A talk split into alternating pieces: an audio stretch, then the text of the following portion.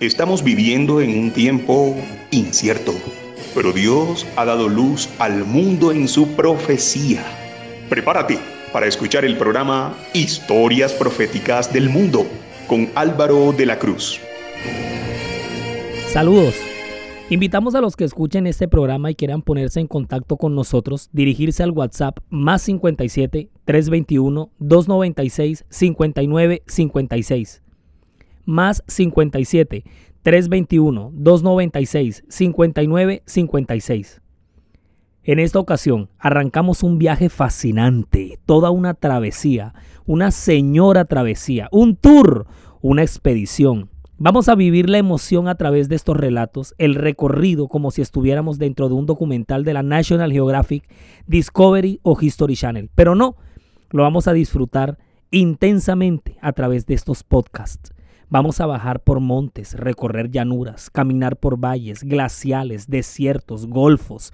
En los sembrados de tierras fértiles vamos a pasar por oasis, dunas, tormentas de arena. Vamos a pasar la nice, ver modos de vida, conocer asentamientos, clanes, grupos tribales, arena, gobernantes, reyes, ciudades-estado, tablillas, torres, sigurats, altares, creencias, estilos de adoración, en fin. Pónganse los trapos, agarre su cantimplora y trépese en el camello, hermano, porque nos fuimos para la antigua Mesopotamia. Este es el origen bíblico de las civilizaciones. Este es el episodio 1, capítulo de introducción.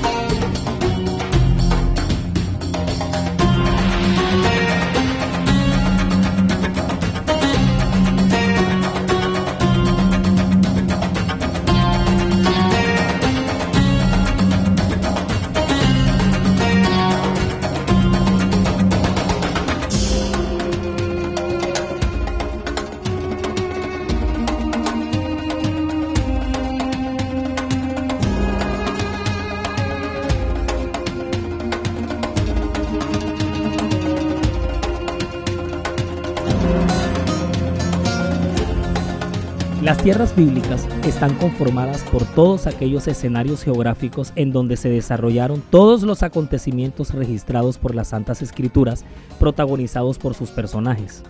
Estas tierras hoy bien podemos ubicarlas en los países que conocemos como Israel, Palestina, Jordania, Cisjordania, Siria, Egipto, e Irak, Líbano, entre otras, a lo que también se le ha bautizado como la Tierra Santa yo en lo particular le llamo tierra bíblica, situada en una zona del globo terráqueo a lo que conocemos como el Medio Oriente. Bueno, ese Medio Oriente es una región grande, inmensa, bastante inmensa, y así como es de grande y vasta, es también antigua, pero muy antigua, vieja. En ese territorio nos vamos a encontrar de golpe con la Mesopotamia, la esplendorosa y floreciente Mesopotamia, que es un punto de confluencia, es una intersección entre los ríos Tigris y Éufrates y fue el escenario, el lugar donde nacieron las civilizaciones. A toda esta extensión de masa territorial, los griegos la nombraron como la media luna fértil, por ser una zona de abundante agua y fertilidad, teniendo alrededor una gran cantidad de desiertos, considerándose este notable contraste como un esbelto regalo de la naturaleza, el hecho maravilloso de poder tener agua en medio del desierto. No, y es que de verdad que tiene forma de media luna. Por esto la Mesopotamia recibe el nombre de la tierra entre los ríos. La palabra Mesopotamia, el término, tiene ese significado, la tierra entre los ríos. ¿Cuáles ríos? Pues el Tigres y el Éufrates. Y estos dos ríos tienen su nacimiento en Turquía, muy cerca del monte Ararat. Pilas ahí. Situado entre la frontera de la actual Turquía con Armenia, es muy famoso, icónico y recordado, pues allí en ese monte se posó el arca de Noé. Pues teniendo en cuenta que en realidad eso es un macizo montañoso y los dos picos más altos de esa cadena miden 5.165 metros el primero y el segundo 3746. Ambas cumbres con nieve perpetua. Entonces ya vaya armándose en la cabeza la película de cómo fue el terreno, el ambiente que recibió a Noé y a su combo cuando se abrieron las compuertas del arca. Pero bueno, ya eso lo veremos en su momento. Ararat va a ser además, para que lo vayan sabiendo, el monte sagrado de los kurdos. Ajá, ¿y esos quiénes son? Son un pueblo seminómada que habita desde los siglos desde una región montañosa al suroeste de Asia, sin disponer de un estado propio. Pero lo vamos a conocer como una nación abstracta, sin conformar, llamada el Kurdistán.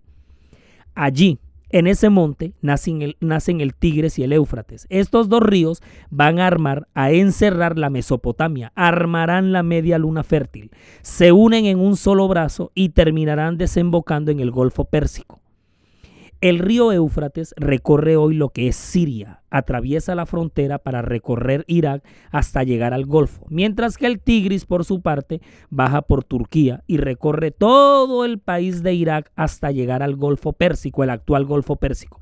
Bueno, en toda esa masa territorial, en todo ese escenario territorial que hasta el momento se ha mencionado aquí, es donde van a surgir las primeras civilizaciones los sumerios, los caldeos, los acadios, etc. Todos estos pueblos suceden con mucha rapidez y celeridad debido a lo apetecida que es esta tierra y por su importancia vital. Se llegó a consagrar como el trofeo por el cual se disputaban muchas civilizaciones. Un dato bastante fuerte en todo esto es que las grandes civilizaciones de la humanidad se van a levantar a partir de la orilla de un río que los bañe.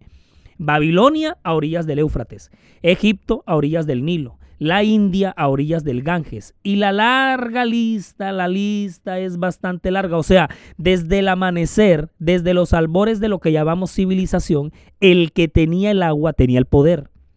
Situándonos en el año 4000 antes de Cristo aproximadamente. Por cierto, para que nos vayamos ubicando espacial y temporalmente. Bien, hasta ahí todo claro. Bueno, abramos un subtítulo ahí a grosso modo con lo siguiente el centro de los grandes imperios surge alrededor, el otro centro de los grandes imperios surge alrededor del año 3500 a.C. a orillas del gran río Nilo. Egipto, tierra de faraones, de esfinges, de pirámides. Como los egipcios van a estar a kilómetros de la gente que se va a desarrollar y a levantar civilización en la media luna, pues simplemente van a estar aislados mucho tiempo porque el vasto desierto los protege están resguardados por el gran don del río Nilo, el super regalazo que les dio la naturaleza. O sea, los egipcios van a hacer cuento aparte, montan rancho aparte, pero junto con la Mesopotamia van a conformar los dos imperios duros los más fuertes en todas aquellas épocas. O sea, esos eran los dos chachos, los dos galanes por aquellos tiempos. Pero con la diferencia de que el de la media luna va a ser un imperio muy variante, convulsionado, lleno de cambios, en lo cual durante un tiempo sube una civilización y gobierna una a las otras, pero luego baja y asciende y manda a la otra. Aparece la una y desaparece la otra. En X siglo domina una, en el siglo Y domina otra, mientras que Egipto se mantiene firme en su cúspide por más de 25 siglos recreándose y reinventándose cada vez más como pueblo, como un imperio que busca coronarse potencia por toda la humanidad. En el medio de todo este movimiento de estas dos civilizaciones, Mesopotamia y Egipto, salen a relucir unos pueblos encima de los cuales pasan estos dos chachos en mención al momento del cruzarse. Más arriba de la media luna se desarrollarán los hititas en la antigua Anatolia, que hoy es la actual Turquía. Ahora, en esta intersección de la geografía se desencadenan los eventos, los hechos, los acontecimientos de todo lo que conforma la primera parte de la historia sagrada. El período de la edad del bronce temprano, como se le conoce, la época patriarcal y de los profetas, lo que va a ser narrado en los primeros 11 capítulos del libro de Génesis. Y es que y es precisamente de lo que en esta serie nos vamos a ocupar, lo que pretendemos relatar, pues allí pasa de todo. En los antecedentes a la conformación de la tierra de Canaán, antes de que se dé el llamado Abraham, quien saldrá de la tierra de Ur de los Caldeos, la antigua Babilonia en la Mesopotamia. Ese va a ser el punto de partida del pacto con Yahvé, Y esa historia va a estar enmarcada por un sinnúmero de circunstancias, las cuales conformarán la historia sagrada, que inicia con las nueve generaciones antidiluvianas. Seguirá con el ministerio de Noé, sus tres descendientes y los descendientes de sus descendientes, hasta conformar la lista de naciones de las cuales emergieron los países que conforman esta sociedad global que conocemos usted y yo. En esta serie nos vamos por nueve episodios. Nueve episodios que serán un verdadero viaje y más que un viaje, una verdadera expedición, porque va a constituir en analizar de cerca el desarrollo de la organización social humana, teniendo como trasfondo principal como marco el gran conflicto entre el bien y el mal. Porque, o sea, a eso venimos aquí a entender cómo es que teniendo de pergamino de fondo a la gran controversia, los grandes acontecimientos y procesos de la historia se dieron entonces, vea, póngale cuidado. Partamos de dos premisas determinantemente importantísimas para ir comprendiendo cómo es que funciona toda esta vuelta. En primer lugar, el planeta Tierra es una piñata de sorpresas. Por aquí, por allá y por todo lado pasan cosas. O sea, los acontecimientos de la historia profética del mundo son absolutamente dinámicos no se quedan quietos, no paran. Y aunque aparentemente paren, lo que hacen hacer es relajar la velocidad para luego más adelante reaparecer con más fuerza que al principio y llevarse a todo el mundo por delante. Aunque al mismo tiempo pasen cosas en la historia del mundo, siempre hay un punto específico en el que se esté dando el gran proceso que va a determinar el curso del desarrollo mundial de los acontecimientos. Uno. Y dos, todo conocimiento en el estudio y la investigación de la historia es provisional. Sabemos hasta dónde se ha encontrado. Mañana puede aparecer un fósil, la cabeza de un gato, una jarra vieja, un pedazo de trapo o, un rollo de papiros con manuscritos antiguos que desvirtúe alguna teoría o corriente, sea que la trace o la adelante en el tiempo. Todo lo que sabemos hasta ahora por la historia es provisional, pero la historia profética del mundo sí es exacta la proyectó Dios desde la cabeza del principio. Y esta se ha, se ha ido desarrollando exactamente a lo largo y ancho de las edades. Recordemos que la historia es un vehículo que utiliza Dios para que su palabra se cumpla, porque no es la historia de Dios, sino el Dios que creó la historia. Él no es un personaje en los eventos, es el autor. ¿Qué tal? ¿Cómo la vieron ahí?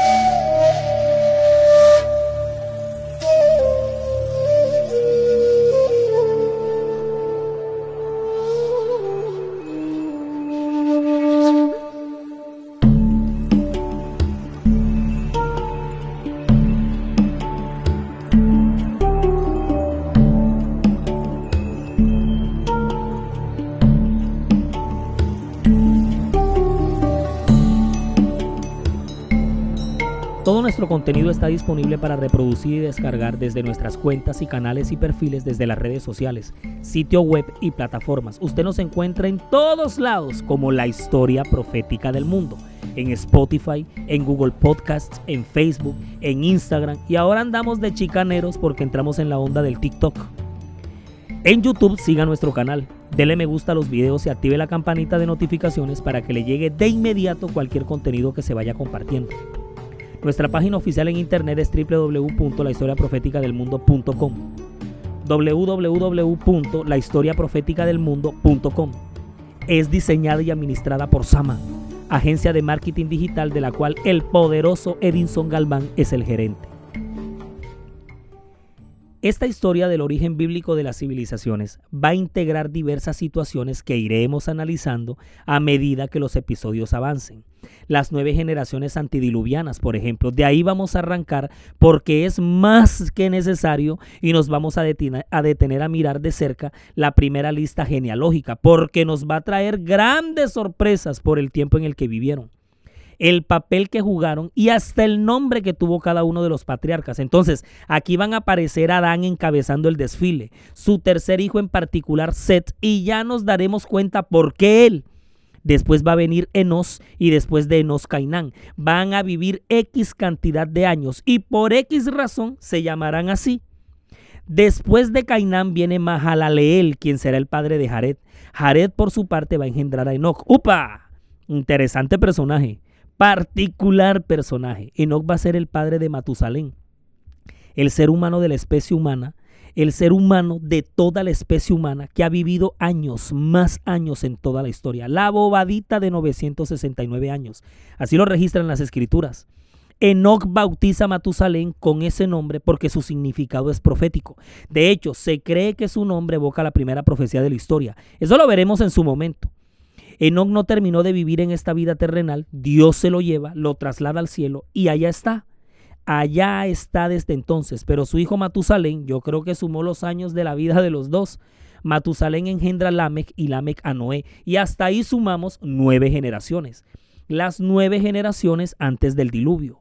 1650 años habrán pasado desde Adán cuando caiga sobre la tierra, sí, así como lo oyen, 1656 años desde el nacimiento de Adán, es decir, en el año 2314 antes de Cristo. No se estresen, no se entresen, calma, calma. Relajaos con toda esta matemática, que eso lo veremos ya bien masticadito. Pero eso va a estar bien bueno porque los datos numéricos calan. La cronología bíblica es una belleza, les quiero decir. Claro que ahí sí toca con calculadora en mano, porque y entonces, ¿cómo se hace? El evento del diluvio como tal es uno de los acontecimientos sin precedentes que nos narran las escrituras. Aquí en esta serie le vamos a dedicar un episodio para él solito porque tenemos que ver cómo fue que este planeta quedó después de semejante catástrofe. ¿No ve que este planeta postdiluviano, postdiluviano va a ser el hábitat de donde se van a dar la multiplicación de toda esta gente? Entonces tenemos que mirar cómo es que era la casa, de, entonces ahí tenemos que ver cómo era el hábitat, ahí vamos a echar mano de lo que es la ciencia, la geología, la paleontología, la arqueología y todas esas, eh, todas esas mujeres de apellidología nos van a contar las consecuencias físicas que nos dejó el diluvio, esa cataclísmica inundación mundial, la variación en la geografía, en el clima del planeta, los depósitos y reservas de cartón y el petróleo que quedará en la Tierra. ¡Uy!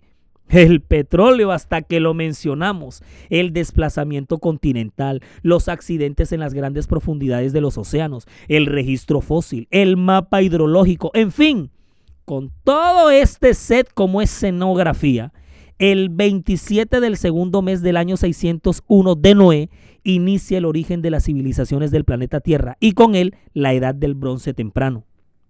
A partir del primer tronco familiar postdiluviano, Noé, su esposa, sus hijos Sem, Can y Jafet y sus respectivas esposas, es decir, ocho personas en total, se van a consolidar como el tronco familiar postdiluviano a partir del cual se va a repoblar la tierra. Este relato del diluvio va a tener distintas versiones entre los primeros pueblos que se van a ir formando a lo largo y ancho de toda la vasta Mesopotamia. El poema de Gilgamesh entre los babilonios, Enuma Elish, que va a ser una epopeya de la creación del mundo para los sumerios, los oráculos sibilinios para los caldeos y fenicios. O sea, esta gente más adelante van a coger de parche el evento del diluvio y lo van a volver popular entre sus pueblos y lo van a contar de generación en generación como si fuera un mito, una leyenda, siendo que fue un acontecimiento de autoría divina. El evento del diluvio también va a tener su versión entre los frigios, los armenios, los persas, los hindúes, los chinos, hasta los chiroquis y las tribus indígenas mexicanas van a tener su propia adaptación popular. Y ya estamos hablando de América. Después vamos a ver en cámara lenta cómo fue que eso llegó aquí muchísimo antes que Cristóbal Colón. El acontecimiento bíblico del diluvio va a tener su versión en las tradiciones griegas. Va a llegar a ser relatado hasta las islas Fiji, mejor dicho. Fue todo un acontecimiento histórico que va a marcar el subconsciente colectivo de las masas por aquellas épocas y que siempre va a significar una amenaza latente porque podría volver a suceder. En algunas versiones a Noé lo van a llamar Isdúbar, mientras que en otras se va a conocer, se va a hacer célebre con el nombre de Siusudra. Toda esa locura la vamos a ver en su momento. La adaptación al nuevo mundo, como lo dejó el diluvio, va a demandar de, de, sus sobrevivientes una cosa que va a definir la inteligencia de la especie humana, la adaptación. Adaptarse a un nuevo planeta, que en realidad es el mismo en el que vivíamos, pero que a la vez no es el mismo en el que vivimos. Tremendo dilema. Surgen entonces las nuevas formas de vida, de subsistencia, de preservación y con ella la descendencia. ¿No ve que la multiplicación no puede parar porque hay que poblar la tierra nuevamente? Entonces se van dando los primeros asentamientos. A medida que vamos bajando el monte Ararat y la gente se va ubicando en diferentes puntos de la geografía, van surgiendo entonces los clanes familiares, después los clanes tribales, las tribus, los pueblos, las ciudades, las ciudades-estado, hasta que llegamos a convertirnos en civilización y nace el concepto de sociedad la propiedad privada. Y mientras todo esto se va dando en la Mesopotamia, la gente se va desplazando, se va subdividiendo y así una por una, cada una de las tres ramas que provienen de Noé van tomando partida en todo este proceso. De Zen, el primogénito, de él vendrán los semitas. Esta es una lengua. Los árabes y los judíos que aparecen muchos años más tarde son semitas. Vayan tomando nota. Cam engendrará a los camitas, los pueblos de África y los egipcios. Y de Jafet vendrán los pueblos indoeuropeos. Así, a gran, gran, gran grosso modo, hemos hecho como una especie de árbol generacional muy, pero muy general para obtener el marco macro. Estos fueron los hijos de Sem por sus familias por sus lenguas, en sus tierras, en sus naciones. Estas son las familias de los hijos de Noé por sus descendencias, en sus naciones, y de estos se esparcieron las naciones en la tierra después del diluvio. Eso que acabo de leer está en Génesis 10, versículos 31 y 32. Génesis capítulo 10, 31 y 32. Recordemos que bendijo Dios a Noé y a sus hijos y les dijo, fructificad y multiplicaos y llenad la tierra. Génesis 9.1. Entonces se da el origen y desarrollo de la primera civilización establecida en todo el corazón de la Mesopotamia, los sumerios. Estos fueron los meros meros por mucho tiempo en la media luna. Se van a convertir en una, mejor dicho, en la sensación del bloque, el punto cero, donde todo comenzó al nivel de lo que llamamos civilización propiamente. Porque el punto cero donde todo comenzó, o bueno, el punto cero donde todo volvió a comenzar es Ararat, en su cúspide, en su cúspide, de ahí arranca todo. Pues como se vinieron bajando estas tres cepas, Sem, Cam y Jafet terminaron asentándose en Sumer y el desarrollo los disparó con un gran estallido en avances tecnológicos, agrícolas, económicos, administrativos, en el conocimiento cuando veamos en esto de fondo, nos vamos a remontar a la fascinante época de los adobes, la construcción en cerámica base de ladrillo y paja con la cual levantaron paredes, murallas, fortificaciones que se convirtieron en ciudades como Eridú, Ur, Lagash, Nippur, Ebla o Enkidu, que están mencionadas en la Biblia. Como el, como el nacimiento de las civilizaciones, a partir de este primer tronco conformado por los tres hijos de Noé con sus esposas, va a estar matizado por todo un trasfondo religioso de tamañas proporciones. No se nos olvide que en el gran marco es el gran conflicto, las dos simientes que vienen en guerra desde Caín y Abel. Toda esta gente, por la línea que viene por Cam y Jafet, van a crear todo un imaginario colectivo basado en el politeísmo la astrología, un nene panteón de dioses, templos y oráculos, o sea, todo un sistema de adoración contrario a la línea que viene por el lado de Sem, los semitas, quienes van a conservar el sistema de sacrificios y ofrendas que se viene conservando por las generaciones antidiluvianas y que heredaron del gran patriarca Noé. La idea de Dios en esta recreación era que se multiplicaran y se esparcieran es en este orden de ideas cuando aparece una figurita, un gran personaje que ya abordaremos en su momento. Nimrod y su torre de Babel.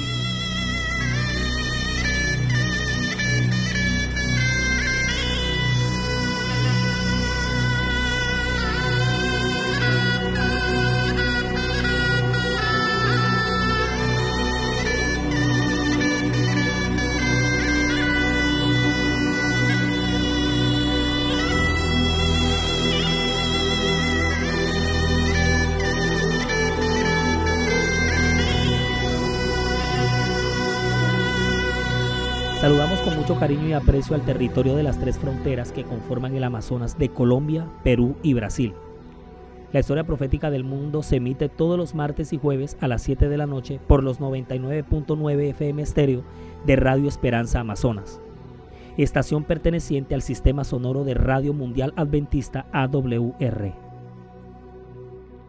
Babel va a ser toda una metrópoli, la Nueva York de la Mesopotamia, la gran manzana de la media luna fértil, donde se concentró la crema innata de todo el sistema global de aquel entonces, con el estadista supremo, Nimrod, un camita descendiente de Cam.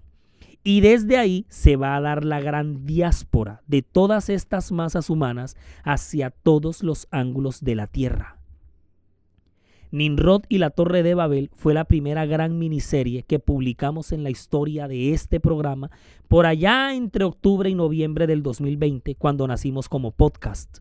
Consta de cuatro episodios. Repásenlos, es bastante buena. El episodio que le vamos a dedicar en el marco de esta serie se va a centrar en el contexto del desarrollo de las primeras civilizaciones de la historia. Así que ese hito histórico va a pasar por aquí también. Y así, episodio tras episodio, capítulo tras capítulo, vamos a ir tejiendo hilo con hilo, el cual formará el gran telón que nos mostrará el gran cuadro geográfico donde todo va a pasar. El mapa de esta travesía, de esta expedición, de este desafío, el cual emprendimos ya en este viaje fascinante por las arenas del árido desierto, los oasis, los pozos de agua, las extensas llanuras, valles y ríos, y que al final nos traerá de vuelta al presente, sí, aquí. Y vamos a comprender de manera mucho más clara cómo fue que llegamos aquí. Entonces, ¿qué? ¿Viajamos o qué? Porque yo ya estoy es listo, pero listo. Nuestra travesía empezó en este episodio de introducción. Resumimos y nos fuimos.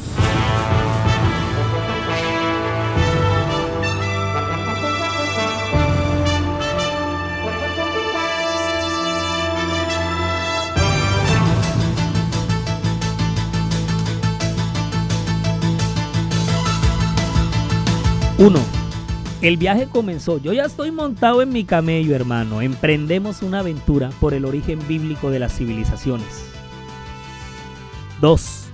Empezando por el monte Ararat, recorriendo la medialuna fértil en la Mesopotamia, hasta lanzarnos desde la torre de Babel, contemplaremos el nacimiento y el esplendor de las primeras ciudades-estado para saber cómo fue que todo comenzó.